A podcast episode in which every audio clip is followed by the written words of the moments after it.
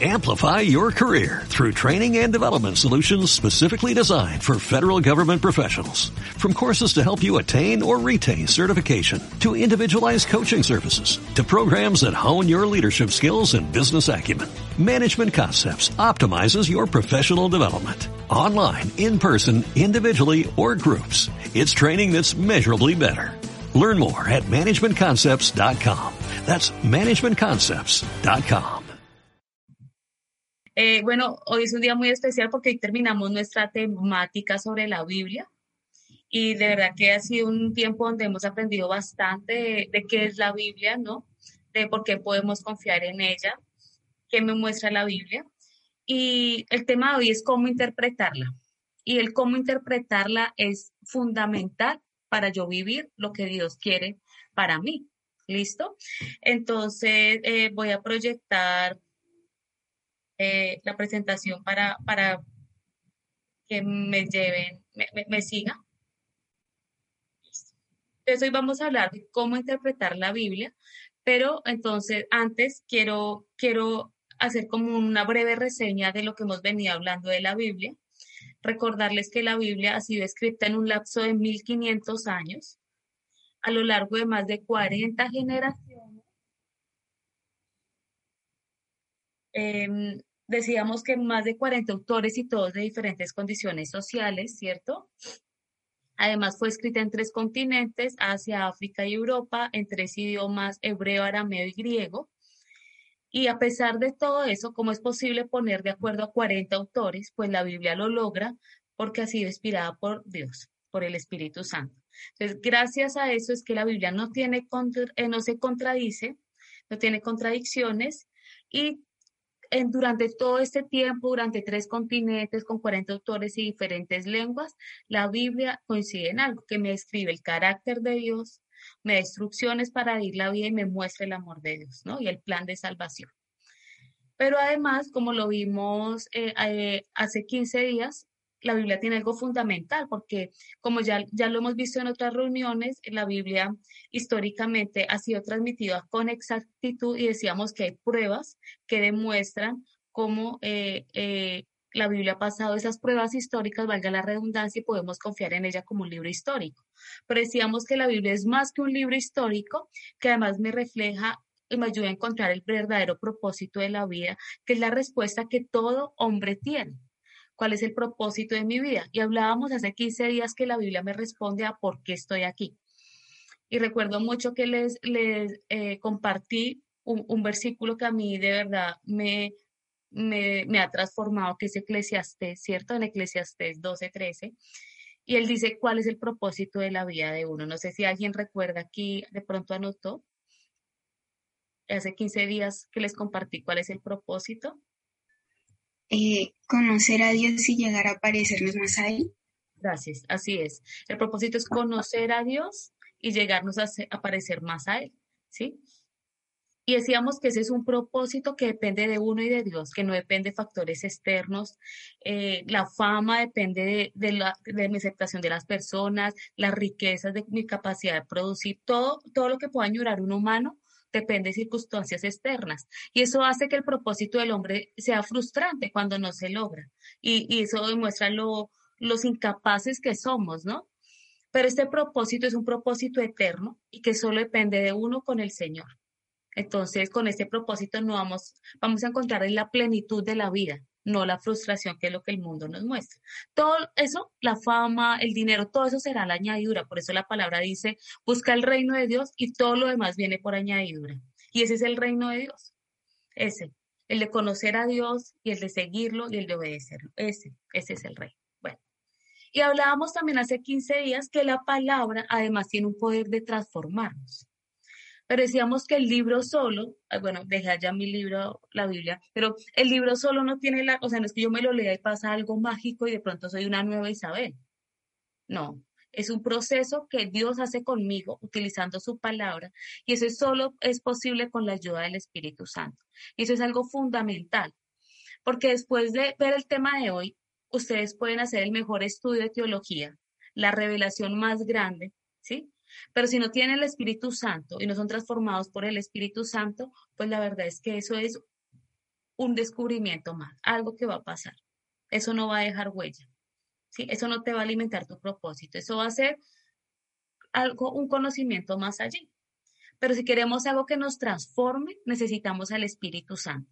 Ya en otros momentos hemos hablado del Espíritu Santo, pero me gustaría resumir que cuando decidimos seguir a Jesús y hacer a Jesús el que gobierne nuestra vida, creer en Él como el Señor y Salvador, Salvador porque murió mis pecados y Señor porque Él es el dueño de todo, Él estuvo desde la creación, Él merece el único Dios.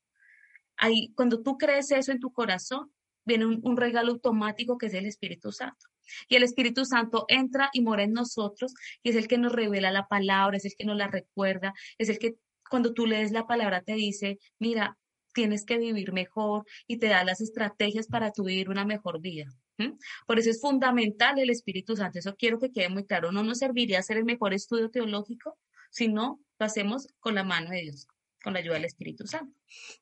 Bueno, pero entonces pasa eso sobre todo las personas que están enfrentándose por primera vez con la lectura de la Biblia, ¿cierto? O que de pronto no han entendido cómo interpretarla. Pasa eso, que cuando uno lo está leyendo o lo empieza a leer, termina con la cara de esa foto de ese niño que les puse, ¿cierto? Como, ¿what? ¿Qué es eso? O sea, lo que leí, no vi que Dios me hablara, eso puede pasar, ¿no? Que empiezan a leer la, la Biblia y, y, como que no entienden, ¿y eso, ¿y eso mi vida qué? ¿No? Después la, expresión de no entiendo o cómo lo aplico a mi vida, o sea, a mí, a mí qué que hayan habido 10 reyes en Israel, a mí qué, ¿cierto? O no me gusta, o también puedo, puede pasar que eh, no me gusta lo que, lo que, lo que leí. Entonces, digamos, lo que leí me está confrontando y no me gusta. Entonces yo puedo decir como, mm, no, yo creo que entendí mal. Mejor leamos el siguiente capítulo, ¿sí? Entonces, esas cosas uno se puede enfrentar cuando no sabemos interpretar la Biblia, que es el tema que, que quiero trabajar hoy. Entonces me gustó mucho este, este meme porque muchas veces uno o lee la Biblia o va a una predica o escucha un mensaje de Dios y uno dice, wow, qué interesante. No entendí nada, pero qué interesante.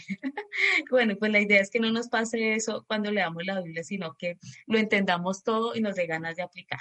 Bueno, entonces para hablar de cómo interpretar la Biblia, eh, eh, vamos a manejarlo desde tres aspectos o digamos tres pasos. El primero es qué dice el mensaje, el segundo es qué significa y el tercero cómo se aplica. ¿Listo?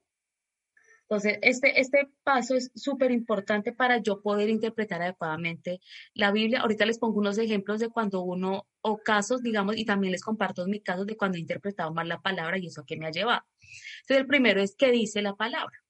Entonces, digamos que ustedes se enfrentan, yo les he dicho que cuando no, no han leído la Biblia o cuando la quieren empezar a leer en forma de estudio, empiecen por los evangelios, que digamos es más fácil de digerirlo, ¿cierto? El mensaje, digamos, es, eh, es más claro cómo lo narran y no depende tanto eh, de las condiciones culturales.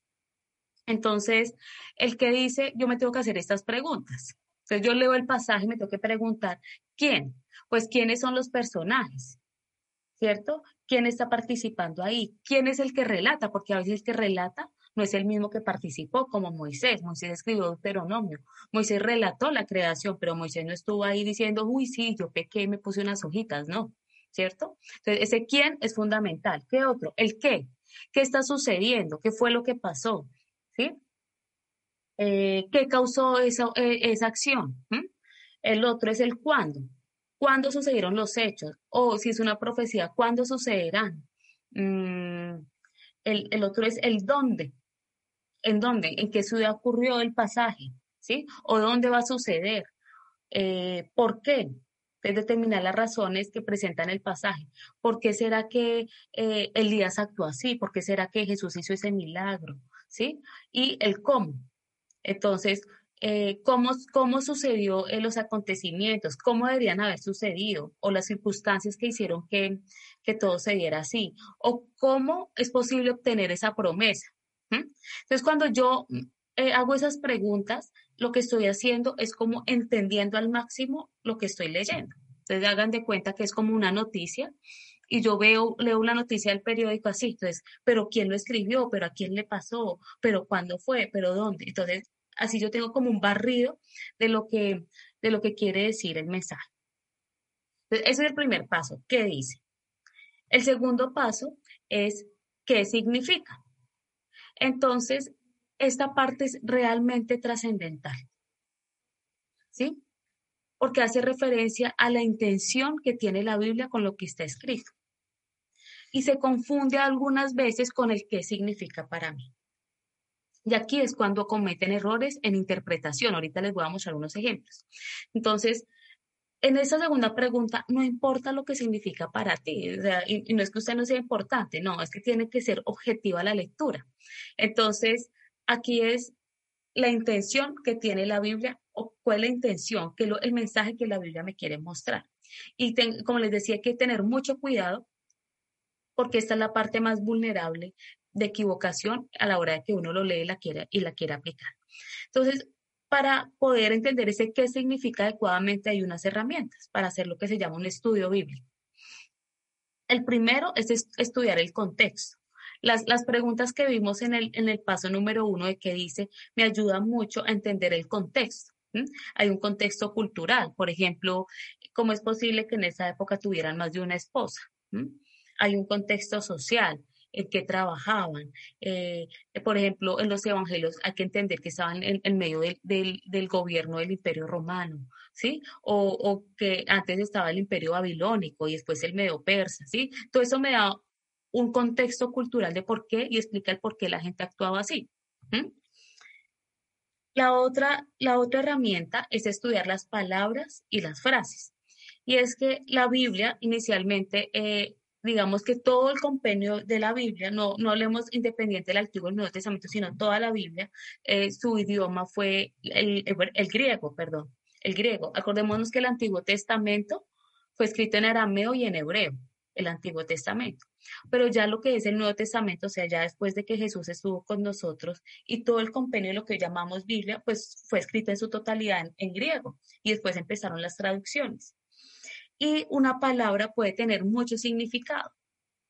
Entonces, eh, por eso es tan importante estudiar las palabras. Yo les traigo un ejemplo y es, por ejemplo, valga la redundancia, por ejemplo, la palabra amor. En griego hay amor que se llama fileo, que se refiere a un amor fraternal. También habla del amor eros, que es el amor de pareja, y está el ágape, que es el amor de Dios. Entonces, cuando, si uno, si uno estudiara la Biblia en griego, encontraría que hay unos versículos que me habla del amor fileo entre hermanos, el amor eros cuando habla de los esposos y del amor agape que habla del amor de Dios hacia nosotros. Entonces cuando uno no sabe el significado de las palabras, para uno todo es el mismo amor, ¿sí? siendo que no es así. Entonces sí es importante estudiar eh, el significado de las palabras, ¿sí? Eso me permite entender aún más la intención del texto. Y el siguiente eh, herramienta es, por ejemplo, si yo quiero eh, investigar sobre un pasaje, pues yo puedo analizar lo que eruditos o personas muy estudiadas han, escrito y han analizado acerca de un pasaje puntual. Y yo lo puedo retroalimentar con, con, con lo mismo que yo he estudiado. Entonces, digamos que estas tres herramientas me sirven mucho para entender qué significa un pasaje. No es y quiero aclararlo, no es que significa para mí, no es si a mí me gustó, todavía no estoy hablando de la aplicación, no. Es objetivamente la Biblia que quiere mostrar. ¿Listo? Entonces, esta parte es crucial porque aquí es cuando más eh, equivocaciones se cometen. Entonces puse, por ejemplo, unos ejemplos de incorrecta interpretación. Este es un poquito exagerado, pero pensemos en personas nuevas que, digamos, no están familiarizados con, con escuchar la palabra de Dios. Entonces, si una persona es ambientalista, ¿no? en pro de los animales, es vegana, etcétera, y no entiende el contexto cultural. Imagínense cuando lean el Antiguo Testamento y es que sacrificaban animales. Pues, claro, o sea, una persona que lee eso dice, ¿cómo así? La Biblia habla de sacrificar animales, yo no estoy de acuerdo con eso, me disgusto y la dejo de leer. ¿Sí? ¿Pero por qué? Porque esa persona no ha entendido el contexto cultural en el que se dan esos pasajes, ¿no? Y en el que pasó todo en la época de sacrificios. Pero les traigo otro bueno, traten de no leer lo que está en negro, pensé que no se iba a ver. Pero les traje otro eh, versículo que es muy de mucho conflicto hoy en día entre las mujeres. Y es Efesios 5:22. Voy a leer solo Efesios 5:22. Y dice, para las esposas eso significa sométase cada una a su marido como al Señor. Y yo les comento que yo también, aunque sigo al Señor y quiero ser su discípula y trato de ser su discípula, yo también me he confrontada con eso, como así que sométase a su marido. Yo ya no vivo con mis papás, yo, yo como así que es que sométase a, a su marido. No. Pero cuando uno ve todo el pasaje, miren cómo empieza el versículo 21. Pablo empieza diciendo, es más, sométanse unos a otros. O sea, primero Pablo llama un sometimiento mutuo o sea, a que el uno, digamos, sea noble con el otro, tanto esposa con esposo y esposo con esposa, y ya después delega una responsabilidad. En donde si vemos el, tamaño y las responsabilidades, a las mujeres nos tocó más fácil, digamos, someternos al marido, Que es entenderlo a él como autoridad, porque la Biblia dice que los dos vienen a ser un mismo cuerpo, ¿no? La Biblia dice que cuando dos se casan, se, hacen un mismo cuerpo. Los dos ya no son dos seres independientes, sino son uno solo. Ahora yo pregunto, ¿usted imagina un cuerpo con dos cabezas? Obvio no. Pues nos hicieron con una, ¿sí? Entonces Dios dice, usted, usted es la función de cabeza y tú eres la función del corazón. Y en ese orden, Dios sí le da unas responsabilidades al marido dentro del matrimonio que es el que responde por su familia delante de ellos. Entonces, cuando vemos el tamaño de las responsabilidades, vemos a nosotras no nos gusta el de sométase, pero lo que ellos tienen también es lo suficientemente, eh, digamos, pesado para llevar. No, no quiero profundizar mucho en este versículo, si quieren o si tienen dudas después hablamos más, pero el punto que yo voy es que si yo no interpreto bien este versículo 22, y me ha pasado de personas muy cercanas a mí que cuando llegan a este punto dicen, a mí no me interesa saber más de la Biblia, ¿sí? Pero es producto por una incorrecta interpretación. ¿Listo? Entonces, ya vemos qué dice la Biblia, ya vemos qué significa la Biblia y ahora sí vamos al cómo se aplica eso que estoy leyendo. Entonces, eh, no es suficiente entender ahora el significado de ese pasaje de la Biblia si realmente no queremos aplicar esa verdad en nuestra vida. O sea, de nada saca usted haciendo un estudio teológico si sus conclusiones no los llevan a que su vida sea transformada. Porque si tú quieres seguir viviendo igual, pues no eres discípula de Jesús. ¿No? Por eso es que Jesús dice, cada uno cargue su cruz. Y cargar la cruz es transformarse, ¿saben qué? Es como coger una lima y empezar a tallar una obra, una escultura. Esa es la transformación y eso duele. Y eso dice, me toca hacer cosas que no quiero y no estoy de acuerdo con el Señor y me toca hacerlo. Entonces, esos confrontamientos nos vemos cuando queremos aplicar la palabra, pero nos lleva a ser transformados, de tener la vida de plenitud que nadie más nos la va a dar. Vale la pena dejarse limar por el Señor 100%.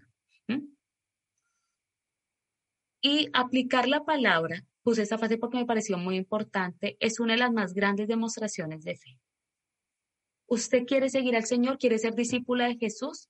Aplicar la palabra es una demostración de fe. ¿Por qué? Porque está diciendo, yo confío que en lo que tú me dices que haga es lo mejor para mí. Por eso es que la, aplicar la palabra es la más grande demostración de fe porque yo digo, Señor, yo confío que tu orden es perfecto, yo confío que lo que tú tienes para mí es lo mejor, yo confío que como tú me hiciste o el propósito que me dice lo mejor para mi vida. Por eso es que es la demostración más grande de fe. Entonces, eh, sugieren algunos pasos que lleguen a aplicar la palabra de Dios. Eh, esto no es una camisa de fuerza. A ti te puede pasar que llegas al qué significa, inmediatamente el Espíritu Santo te revela tienes que hacer esto para aplicarla y ahorita les muestro unos ejemplos. Entonces, pero son algunos pasos que te pueden ayudar para que apliques la palabra de Dios. El primero es identificar la verdad. Entonces, ahora resulta que en medio de ese contexto histórico, de esa narración, de esos personajes, de cómo actuaron esos personajes, hay una verdad que se establece. Entonces tú tienes que identificar la verdad. Y ahorita les pongo unos ejemplos. Por ejemplo, se me ocurre ahorita, eh, amar a Dios sobre todas las cosas con todo tu corazón, con toda tu mente, ¿listo? Esa es una verdad. Entonces, identifique la verdad. ¿Cómo, cómo es esa verdad en mi vida? ¿Cómo se manifiesta? O sea, esa verdad en mi vida sería lo que yo pienso todo el tiempo. Yo pienso en Dios todo el tiempo. ¿O eh, a qué le dedico más tiempo? Yo le dedico más tiempo a Dios, ¿sí? Identificar esa verdad en mi vida. Y ahora el siguiente paso ahora conoce los obstáculos de la verdad. Entonces, por ejemplo, amar a Dios sobre todas las cosas, pero yo tengo unos obstáculos, entonces ahí te toca reflexionar. ¿Qué me impide poner esa verdad en práctica? ¿Qué actitudes, qué miedo, qué temor, qué fortaleza mental, qué creencia errónea, ¿sí? ¿Y qué voy a hacer con eso que he descubierto? ¿Mm? Entonces, por lo menos, eh, yo estoy en el versículo que dice, ama a Dios sobre todas las cosas, con toda tu mente, con todo tu corazón, con todo tu ser, y yo me doy cuenta que no, que no lo estoy aplicando porque yo amo más a mi novio, es que yo sin mi novio no puedo vivir, es que yo lo amo a él, ¿sí? Entonces tengo que empezar a encontrar qué obstáculo tengo que no deja que Dios sea el primero, en este caso puntual. Entonces, eh, es que mi papá me abandonó y, y yo he sentido de alguna forma la protección de mi novio y yo por eso me aferro tanto a él. ¿Sí, ¿Sí es claro? Entonces ahí conocí el obstáculo que no me permite vivir esa verdad. ¿sí? Y ahora el siguiente paso es proponte experimentar la verdad que enseña su palabra. Entonces, pues si en el caso que estoy diciendo en el ejemplo, pues si ese, si ese es mi problema, pues yo necesito es enamorarme de Dios. Porque Dios no me va a fallar, en cambio mi novio sí, mi novio es humano, además mi novio no me da la vida eterna, no me da propósito, no me puede dar plenitud porque es un humano igual que yo, ¿sí? Entonces ahora proponte experimentar la verdad que enseña su palabra. Para esto es fundamental el Espíritu Santo y orar.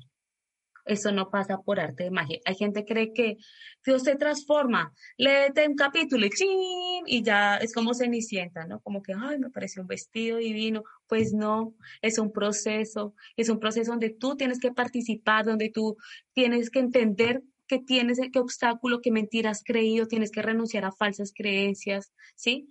Es como escalar una montaña, pero cuando llegas vale la pena.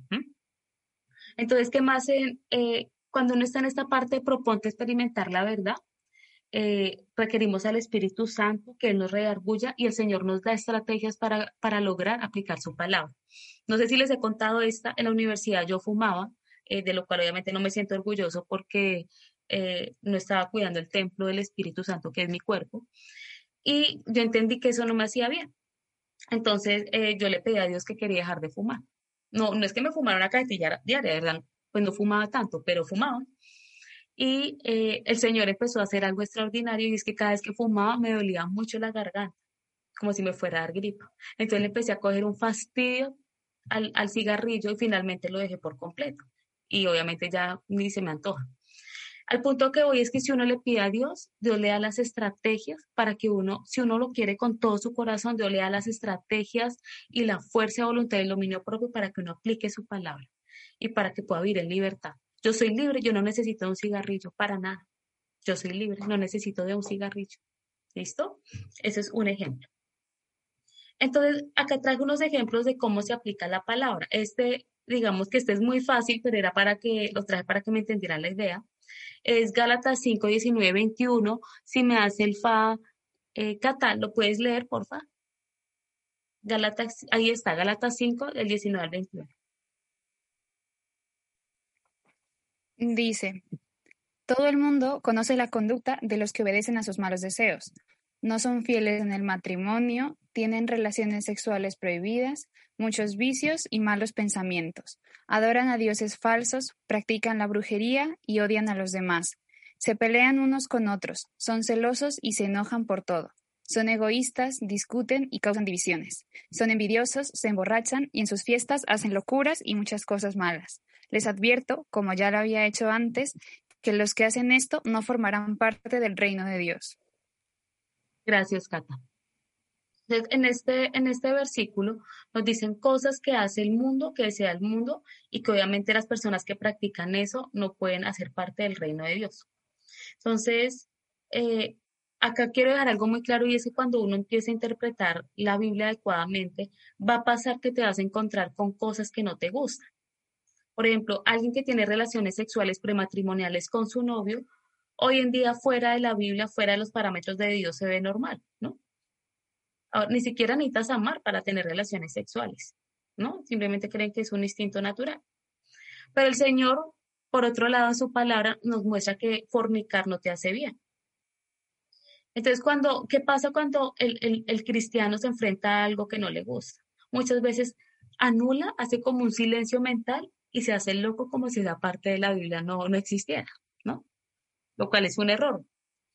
Porque eso es un error, porque empiezas a hacer de la Biblia tu libro de autoayuda cuando quitando lo que no te gusta. Y esa no es la invitación que te hace la Biblia, porque acordémonos que el Señor es la verdad absoluta, lo explicamos en la primera charla que tuvimos.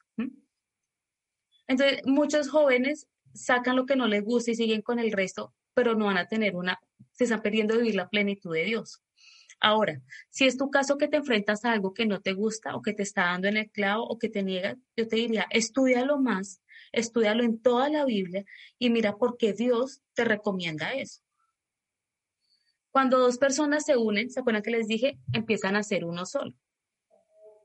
Y haga de cuenta que usted coge plastilina color amarillo, azul y rojo, ¿cierto? Y entonces llega otra que es naranja, café y blanco digamos, yo soy amarillo, azul y rojo y David es naranja, café y blanco. Cuando nos unimos solo, pues todos los colores se revuelven, porque empezamos a hacer uno solo. Ahora es solo una cabeza, un solo corazón, ahora somos uno. Ahora trate de desprender de la plastilina los colores iniciales. Es imposible. ¿Y sabes que lleva? Mucho, pero mucho dolor. realmente lo que Dios te quiere evitar en la vida evitando las relaciones prematrimoniales es el dolor, dolor espiritual, dolor emocional y dolor físico, sin hablar de las consecuencias que tienen eh, las relaciones sexuales fuera del matrimonio, ¿no? Enfermedades veréneas, embarazos no deseados, etc. Solo hablándolo emocionalmente. Entonces, es como coger toda esa plastilina que se mezcló y ahora vuelva a los colores iniciales. No se puede. Pero bueno, léelo, si te, si te llama la atención el tema, investigalo en la Biblia y mira lo que ha pasado. ¿Sí?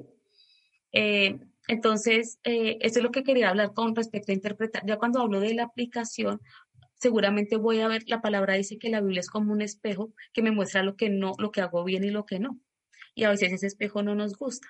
Pero eso no nos puede tener, porque saben que así yo, yo haya fornicado, el Señor me dice, pero yo estoy acá, si tú quieres ser nueva criatura, permíteme, yo te limpio, yo te doy una nueva oportunidad, yo no me he cansado de estar contigo, yo todavía quiero darte una vida de plenitud, así no me hagas caso todo el tiempo.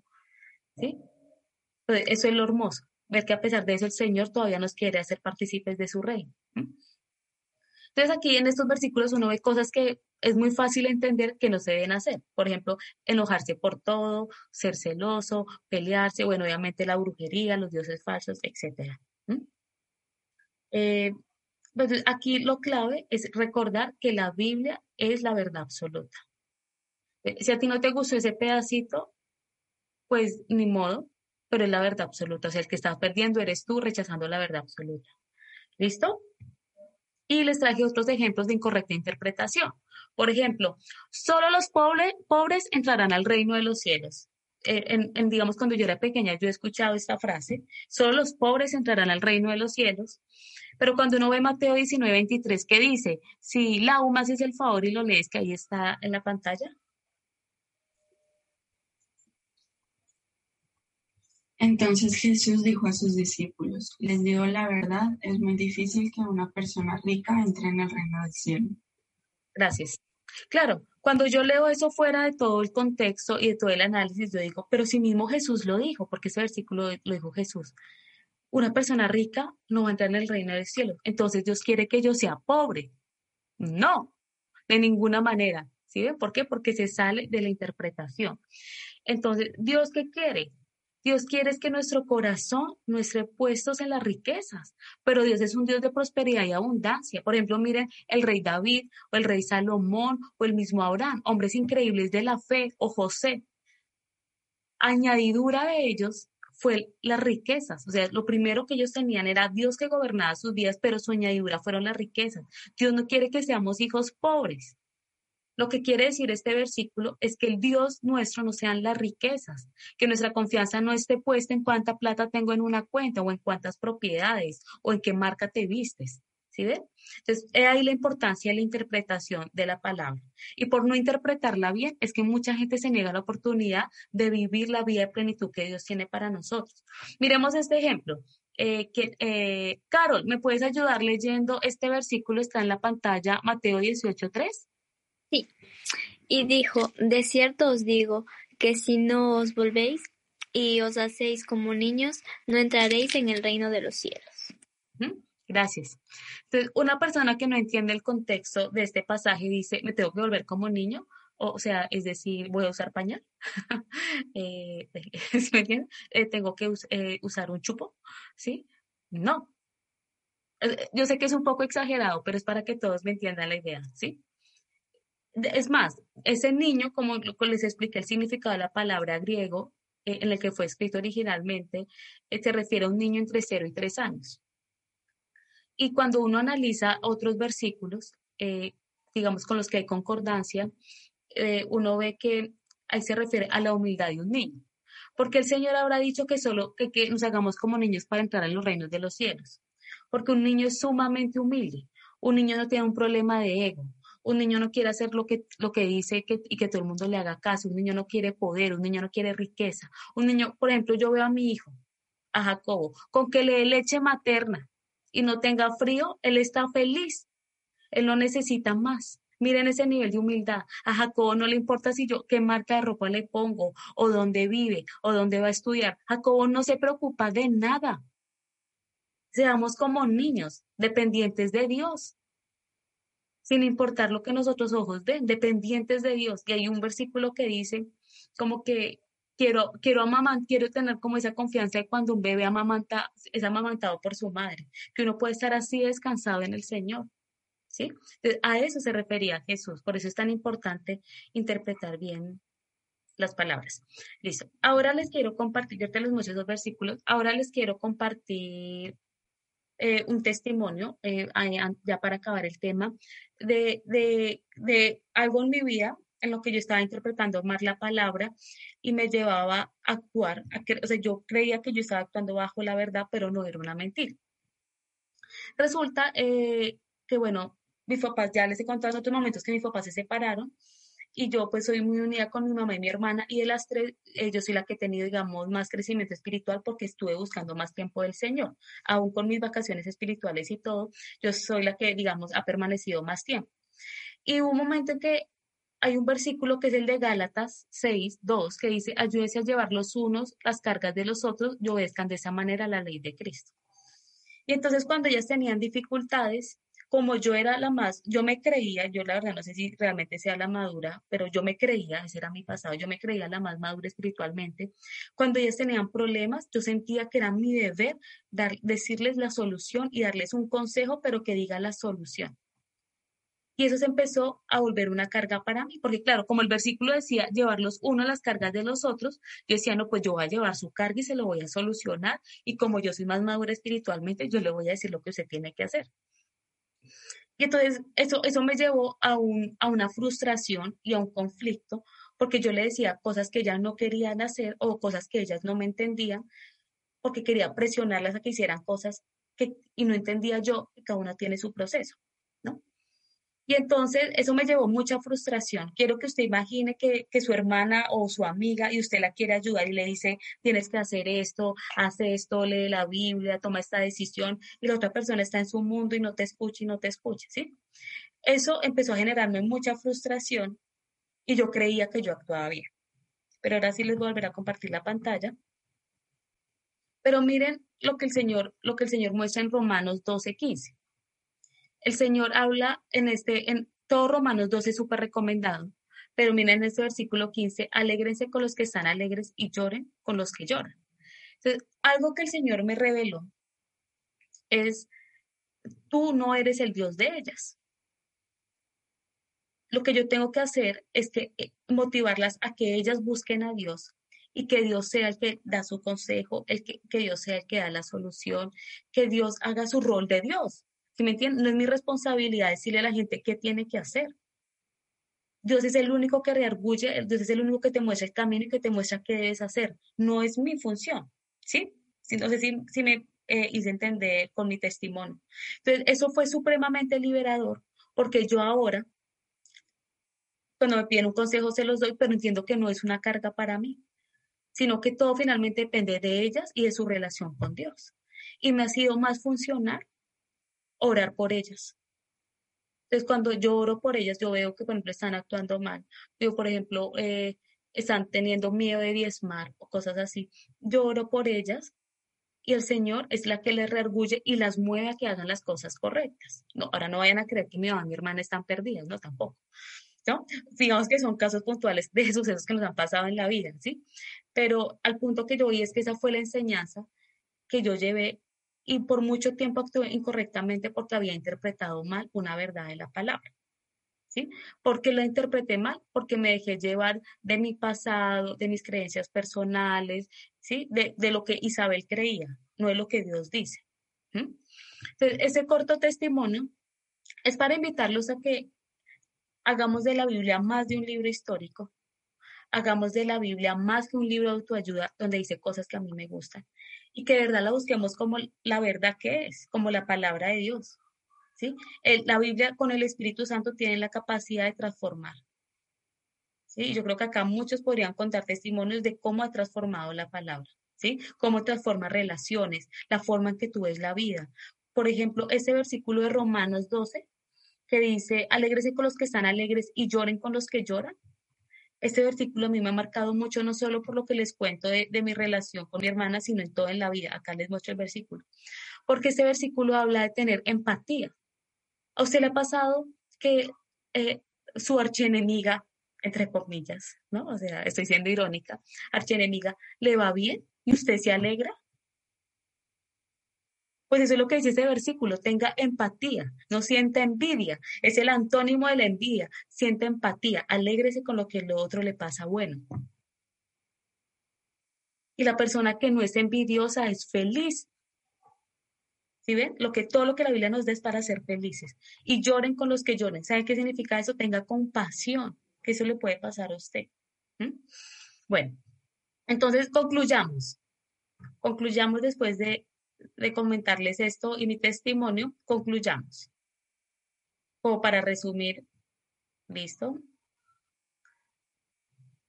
Desconclusiones. No, como ya les he dicho, no es suficiente saber lo que dice la Biblia. No es suficiente entenderla como libro histórico. Hay que estudiarla, meditarla, meditarla y orar. ¿Listo? No es suficiente hacer un ejercicio racional, lo que les acabo de decir.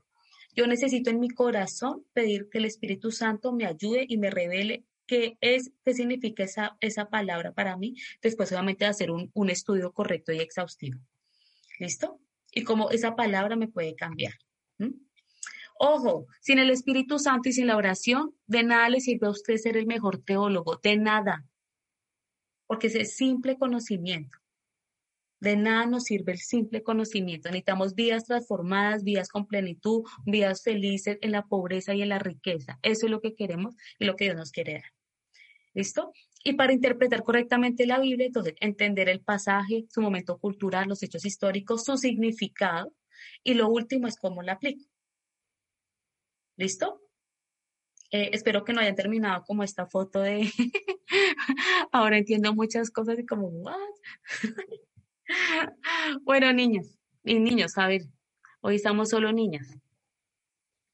Ese es el tema que, les quería compartir el día de hoy. Eh, es un tema muy importante porque aquí podemos ver cómo la Biblia nos transforma con, con ese último tema. Y entonces ya hemos visto de nuestro bloque de estudio hemos visto Jesús es la verdad, ¿cierto? Hemos visto esta, la palabra, la Biblia, que es un libro confiable, y verás, y nos queda ver el último bloque que lo veremos después del verano, será la resurrección.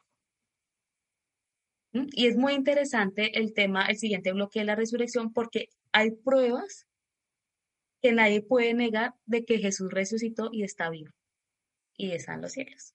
¿Sí? Entonces, eso fundamenta nuestra fe y es excelente, de verdad se los digo, desde como está narrado, hay pruebas de que Jesús resucitó y que nadie puede negar. Al punto que es el único hombre que ha, partido la historia de la humanidad en dos. Entonces, algo tuvo que haber hecho para que este hombre partiera la historia de la humanidad en dos. Y así como parte la historia de la humanidad, parte en dos nuestra, nuestra propia historia, cuando creemos que Él resucitó. Eso es para invitarlos a que eh, después del verano nos volvamos a encontrar ¿Listo? Y es probable, estamos viendo con David, si hacemos algunas reuniones, pero más de integración en este verano, así sean virtuales. No sé si tengan alguna duda con respecto a la Biblia, eh, algún versículo que no han podido entender o, alguna, algún testimonio que contar referente a, lo que es la interpretación de la Biblia. Duda, inquietud, mito.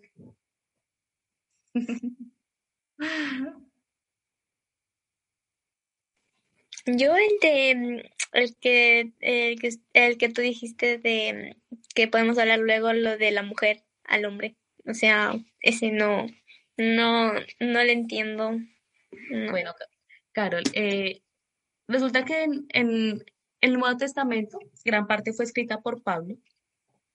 Y Pablo, eh, él trataba de mostrarle a varios, a, eh, a varios pueblos a los que fue a evangelizar cómo era la mejor forma de llevar una vida de matrimonio.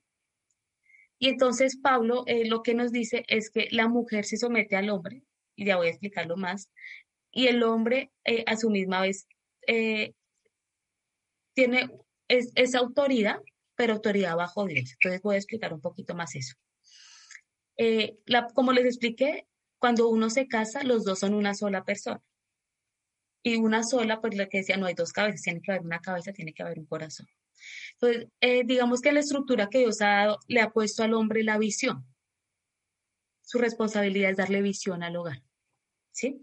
Por eso es que uno, si uno ve la historia de la humanidad, hay algo que viene desde la naturaleza del hombre, que es querer explorar, que es ser cazador, que es eh, hacer negocios, que es expandirse, ¿sí? Si tú ves los grandes, eh, digamos, emperadores, por ejemplo, Napoleón era hombre, si más de entender, hay algo biológico en ellos, de esa visión, explorar. Pues a nivel del hogar es lo mismo. Dios les ha dado en su naturaleza, en su genética, esa visión de líder en su hogar. ¿Sí? Por otro lado, la mujer, la mujer es la que tiene los hijos, es la protectora. No quiere decir que, o sea, quiero que, que sea, tratemos de ser objetivos, no estoy diciendo ni feminista ni machista, trato de ser lo más objetiva posible. Nuestra biología es así. ¿Quién carga el bebé? Pues la mamá, porque es la que tiene útero, ¿sí? No es que tan, tan machista o tan feminista. No, pues yo qué hago si es que somos las que tenemos el útero, ¿sí? Y entonces cada una, cada uno tiene un rol eh, dentro de la familia y en la sociedad, que ninguno es mejor que el otro. Hay muchos estudios que creen que eso fue importante, ese orden, porque cuando vemos la caída, la caída del pecado en Génesis, ¿sí recuerdas que estaba Adán y Eva y, ellos comieron del fruto prohibido? Bueno, pues Eva fue la que se lo ofreció a Adán. O sea, Eva comió primero y se lo ofreció a Adán. Resulta que Eva le pasa algo que le pasan a las mujeres hoy en día. A todas. Es nuestra carga. Que no estamos satisfechas con nada. Es nuestra genética y no está mal. Quiero que lo entienda. Luchamos con eso, pero cuando entendemos quién es Dios en nuestras vidas, somos completas. Pero es la carga de la mujer. La mujer no está satisfecha con nada. Para la mujer no era suficiente tener un, Edén, no era suficiente tener los animalitos, el pastico, la presencia de Dios. Para ella no era suficiente. Ella quería más. Y eso es algo que sufrimos las mujeres. Los hombres llevan sus cargas también. ¿Listo? Entonces, desde ahí, digamos que el orden que se le dio fue, el hombre va a estar sobre ti porque la mujer es muy capaz. Y díganmelo, ahorita que yo tengo un hijo, yo en serio que el Señor nos ha hecho muy capaces. Hasta los hombres nos admiran. ¿Listo? Es más, hasta creen que una mujer puede ser más talentosa que un hombre. Nuestro único obstáculo son esas hormonas que suben y bajan. Si no fuera por eso, somos muy superiores. Y no estoy diciendo, ay, no, pues ahora se volvió feminista. No, ¿Listo? Entonces el hombre te dijo, tú eres, o sea, Carol, tú como mujer eres la panacea, o sea, la última Coca-Cola, ¿sí? Pero te va a poner un hombre que te ayude a mantener tu visión clara y que tú no te vayas por los lados porque es nuestra debilidad, ¿sí? Este es el orden que Dios dio. Yo te cuento en mi testimonio, o sea, digamos que te estoy hablando un poquito como histórico y como tratar de interpretarte el sentido que yo he visto en la Biblia sin que sea mi tema de experticia. Ahora yo te quiero hablar de mi testimonio antes de casarme, para mí esto era un tema de conflicto y mi líder lo sabía en la iglesia. Yo como, es que son metas, escuché bien, listo. Pero me leí un libro y, es muy importante, em, digamos, crecer en esto, que se llama Amor y Respeto. Y entendí algo que me ha dado un matrimonio feliz. Que el orden que da, Dios da es perfecto. Y yo en fe en fe, eso fue fe, por eso es que para eso se necesita fe. Dije, pues Dios, yo voy a creer que el orden que tú das es perfecto, así yo no lo logro entender, o mis deseos no lo logro entender. Entonces, yo decidí someterme a mi marido y eso no me deja, no me hace ser menos mujer, eso no significa que lo que yo quiero en mi casa no importa. ¿Eso qué significa el someterse? Que yo las decisiones las consulto con mi marido, que yo no las tomo solas. Mis decisiones, yo decidí que desde el presupuesto hasta la ropa que me voy a comprar y lo que voy a hacer de almuerzo, lo voy a consultar con mi marido. O sea, yo no decido mandarme sola como si fuera soltera. Yo decido consultar todo con mi marido. Ahora, no hemos tenido el caso, pero si hubiera un caso extremo donde David y yo no nos ponemos de acuerdo, yo entiendo que él le rinde cuentas a Dios por su hogar. Yo lo dejo, la última, yo se lo dejo a él. Si no, nunca, digamos, hubo un punto que no nos pusimos de acuerdo por nada del mundo, yo estoy dispuesta a ceder y que se haga lo que él dice, porque yo sé que él le rinde cuentas a Dios. Y me ha pasado que cuando David dice algo y yo no le hago caso, yo, yo me doy cuenta que Dios respalda la autoridad. Entonces, Carol, es muy difícil este tema porque el mundo te está diciendo, no dejes de ser tú, hazte valer, tú vales, ¿sí me entiendes? Y yo te cuento que yo me he encontrado muy valiosa y más valiosa que cuando tenía tres trabajos, llegué a tener tres trabajos, estudiaba, además he trabajaba en la Secretaría de Salud de Bogotá, que yo te cuento que es una institución súper, o sea, tú decías que trabajabas allá y te ponían tapete rojo, ¿Sí? Yo viajaba acreditando hospitales, o sea, mejor dicho, yo me creía la superingeniera biomédica. Pero, Carol, yo te cuento que mi valía la he encontrado cuando me quedé sin trabajo. Porque ahora me doy cuenta que yo valgo más del título que tengo colgado. Y que mi hogar es muy importante y no me hace menos el someterme a un hombre, como mi marido. ¿Sí? Porque entiendo y porque le creí a Dios. ¿Sí? yo sé que es un tema complejo, muy seguramente no te, no te logre ah, em, eh, pues digamos, resolver todas tus dudas, pero mi sugerencia es darle la oportunidad a Dios. Tú todavía no te vas a casar, entonces no te afanes, pues tengo entendido que todavía no, estás como chiqui, todavía no te vas a casar, entonces todavía no te compliques con ese tema, ¿sí? Sí, puedes hacer como yo hice, que fue un acto de fe, puedes encontrar tu valía y tu valía no está en mandar a un hombre. Eso es una mentira. O sea, yo no valgo más por mandar a un hombre. Eso nunca me va a llenar. Mi única valía está en Dios. Y eso está por encima de todo. Y si uno le, le hace caso a Dios, hay bendición y le va bien. Y yo, a mí me dicen que ha sido lo más difícil de su matrimonio. Pero para mí ha sido espectacular. Obviamente a veces hay diferencias, al principio hay un proceso de acople, pero ¿por qué? Porque aquí gobierna Dios. Nosotros oramos juntos y decimos que Dios gobierne nuestro hogar y gobierne sujetarme a lo que Dios dice. Hay, otra interpretación que una vez me dieron de este pasaje, que el, someter, el someterse eh, realmente no significa que el uno ejerce la autoridad sobre el otro, eso fue en una prédica que me dieron en Bogotá, sino que ese se refiere a sujetarse, como cuando un viejito se sujeta del bastón o te sujetas de las escaleras. Entonces, lo que hace referencia, algunos estudiosos eh, explican que la palabra someterse significa tú te apoyas. Y yo creo que Pablo le tocó, a Pablo que fue el que escribió el libro de Gálatas, la carta hacia los Gálatas, hacia, hacia esa iglesia, él le tocó escribir eso porque las mujeres tenemos tendencias a mandarnos solas.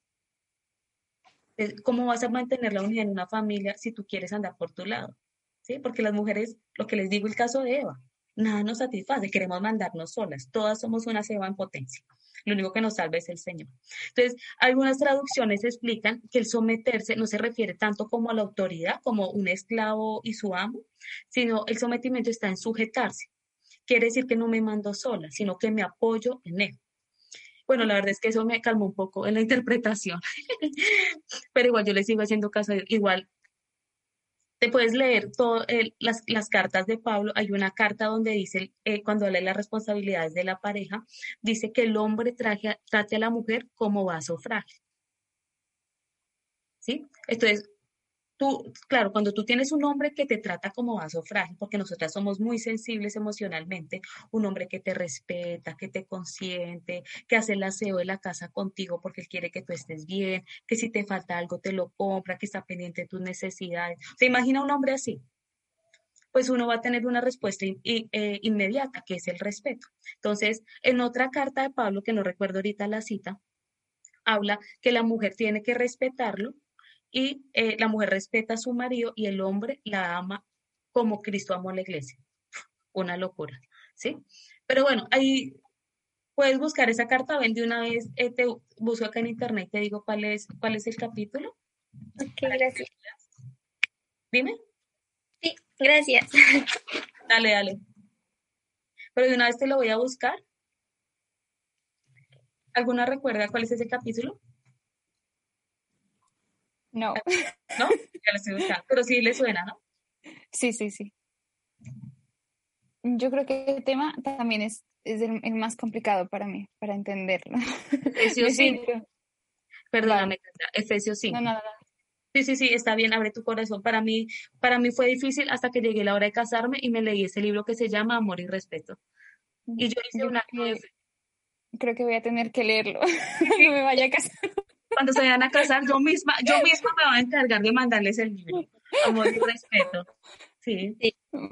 Porque, no es un tema fácil para nosotras y, y, para mí tampoco lo fue, pero yo les digo que yo cuando leí ese libro decidí creer y le dije, Señor, yo te voy a creer. Y les digo que sí funciona. Y he encontrado mi valía en, en otras cosas. He encontrado mi valía en ser mujer y no en igualarme a un hombre, si me hago entender. Por eso te digo, yo ahorita estoy sin trabajo, pero yo siento que valgo más porque he encontrado mi valía en Dios. Y ha sido algo asombroso. Gracias, Carol, por abrirme tu corazón y aceptar. de eso se trata, que aquí nos alimentemos. No sé si alguna otra eh, ha tenido, además de este, bueno, aprovechemos que somos muchos niños. No sé si David está con Jacob, no sé si está escuchando. No sé si tengan algún otro, otro tema así como, como de la Biblia? Bueno, creo que hay muchos, ¿no? A mí hay, es que el que más me cuesta entender es el Antiguo Testamento. Mm, yo creo que es porque es lo más lejano, ¿no? Históricamente culturalmente. Por ejemplo, yo creo que eso también lo hablé con Laura. Eh, es que, a ver, realmente no me acuerdo exactamente qué decía, pero yo me apunté aquí en un cuaderno y me, es que me suelo poner así como un interrogante en las cosas que no entiendo. Y yo escribí en el versículo 24 de a ver, uno, dos, tres, cuatro. Versículo 24 del capítulo 4 de Éxodo decía, relataba cómo Dios se enfrentó a Moisés y estuvo a punto de matarlo, pero por la circuncisión de Gersón, Dios lo dejó en paz. Entonces yo creo que es un versículo rarísimo porque Dios como que se enfrentó y lo que hizo fue herirlo de una pierna y decidió como que no matarlo, pero a mí fue como, me estás diciendo que Dios se enfrentó a una persona y la quiso matar. es un versículo muy raro. Eso me sirve, a mí me sirve mucho para interpretar los versículos, eh, una, una, una Biblia de estudio. Una Biblia de estudio, vale la pena tenerlo. Si quieres, espérame, espérame, tenemos todavía 20 minutos, voy a traer mi Biblia de estudio y vemos ese pasaje para que hagamos un ejercicio de interpretación, ¿vale? Listo, espera. Vale. Laura, yo te conté de ese versículo, ¿les conté a ustedes? Eh, sí, bueno, creo que no era con Jacob. Es que, y yo creo que, creo que dos veces hizo eso, no sé, me suena de haberlo leído en otra parte. porque hay otro en el cuando hubo como una lucha y le dio como en la, en la cadera. Sí, en la cadera. A Jacob. Ah, entonces estoy haciendo un mix. Es una Biblia de estudio, se las estoy mostrando. Entonces aquí eh, por dentro a uno le explica cada, cada versículo, pero además le explica el contexto cultural, ¿sí? O por lo menos eh, cuando uno ve la historia de, de, de, Abraham, Moisés, los hijos, uno empieza a entender de dónde salieron los diferentes pueblos que existieron en esa época. Entonces estamos en Éxodo 4. Sí, sí. Pero ese es el, el orden que tenemos en la iglesia, ¿no? el devocional de la iglesia, el orden que nos sugieren para leer, ¿no? Es por eso que llegaste a Éxodo 4. por la guía bíblica. No me acuerdo. No, este creo que fue con un estudio que empecé con ellas, pero sí, creo que coincide. Y me dices era el 24. Mira, te voy a leer para que miren lo importante que es tener una, una, una Biblia de estudio.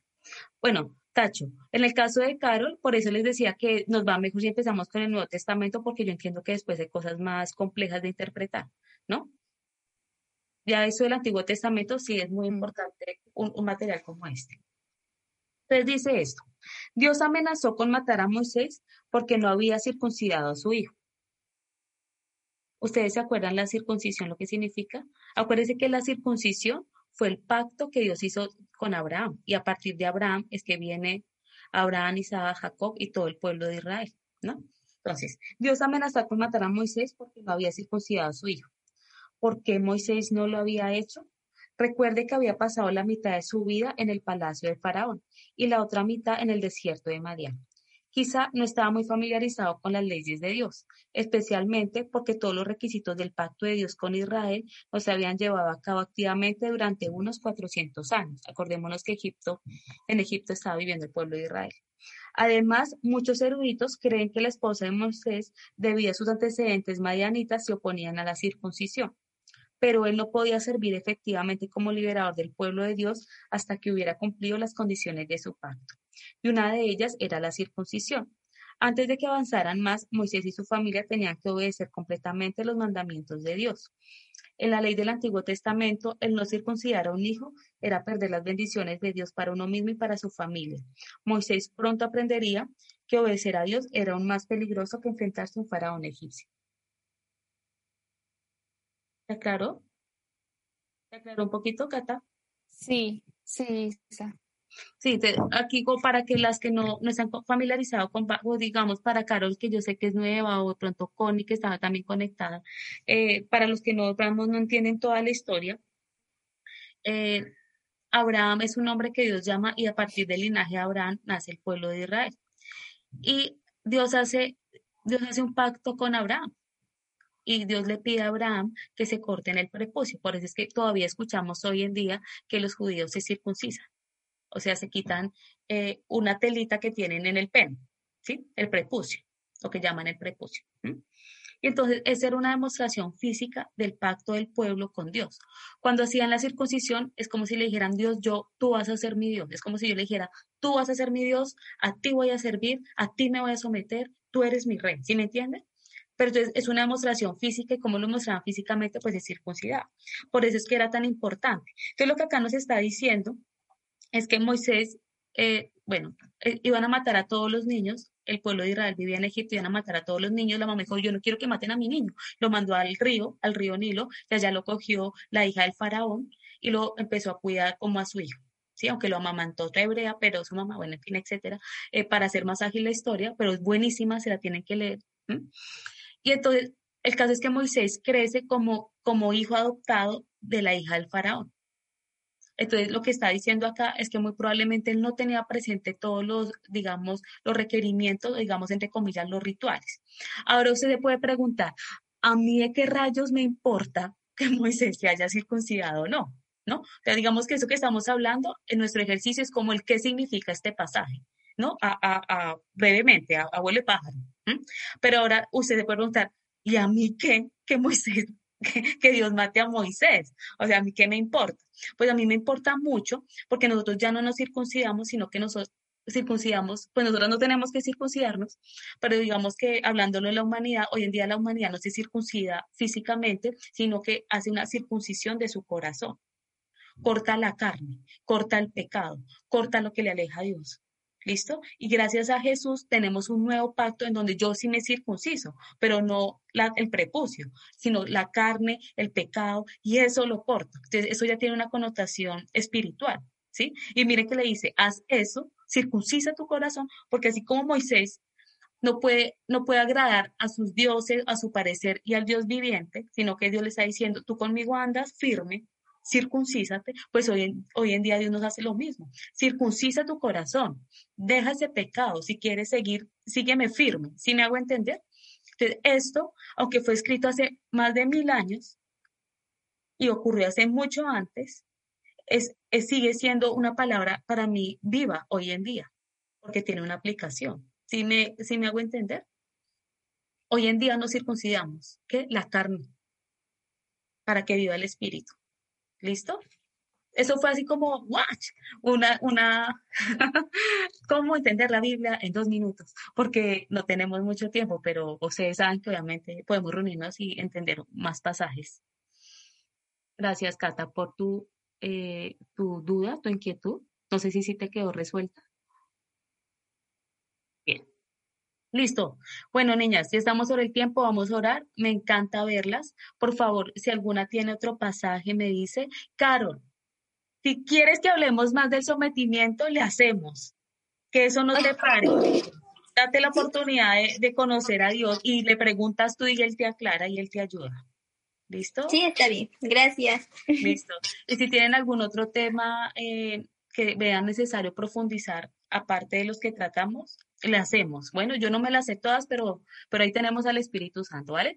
Entonces voy a cerrar este tiempo orando y bueno, y, ya las dejo libre en, ese sábado. Señor, yo te doy gracias, Padre, por tu palabra, porque como tú dices, Señor, es eficaz, es afilada, Señor, como una espada de doble filo y nos, y nos penetra lo más profundo de nuestro corazón. Tu palabra dice que hasta los tuétanos, Señor, hasta los huesos. Yo te doy gracias, Señor, porque tu palabra, Señor, tiene el poder de transformar. Gracias, Señor, porque mi vida no es igual, Padre porque desde que te di el control de mi vida, te hice mi Señor, y desde que leo este, biblio, este libro, Señor, eh, vivo una vida de plenitud, Señor. Tú sabes, Señor, mis sueños, tú sabes mis, tú sabes las fortalezas mentales con las que peleo, tú sabes mis miedos, Señor, tú lo sabes todo. Pero a pesar de todo eso, Señor, tú estás sobre todas esas circunstancias y puedo vivir en plenitud. Y eso solo es posible porque te conozco, Señor porque he encontrado que mi propósito es conocerte y obedecerte, Señor, y eso me, me llena, Señor. Gracias, Señor, por revelarte a nuestras vidas, por quitarnos la venda de los ojos, Señor. Gracias por la oportunidad que nos das de seguirte, de servirte, Padre. Yo te pido, Señor, que nos mantengas firmes en tus caminos, que seas tú dándonos el querer como el hacer, que sea nuestro anhelo buscarte, Señor, pornos pasión por ti, por conocerte, por vivir esa vida espiritual que tienes para nosotros, Señor. Gracias porque nos da sentido y ayúdanos, Señor, a buscarte con ese anhelo, Señor, de levantarnos a leer la palabra. Por favor, ayúdanos a interpretarla. Por favor, abre nuestros ojos espirituales, Señor, y danos pasión por ti, Señor, por seguirte, por buscar tu reino, buen Dios. Yo te entrego este tiempo de vacaciones. Yo te pido que, que todas eh, puedan tener eh, eh, la dicha de viajar, de descansar, de compartir con sus familias y prepararnos, Señor, para, para este nuevo año académico que va a empezar en septiembre, Señor. Toma todas nuestras necesidades, Señor, súplenos y llénanos de ti. Quedamos en tu presencia, Señor, y te damos gracias en el nombre de Jesús. Amén. Amplify your career through training and development solutions specifically designed for federal government professionals. From courses to help you attain or retain certification, to individualized coaching services, to programs that hone your leadership skills and business acumen, Management Concepts optimizes your professional development. Online, in person, individually, or groups. It's training that's measurably better. Learn more at managementconcepts.com.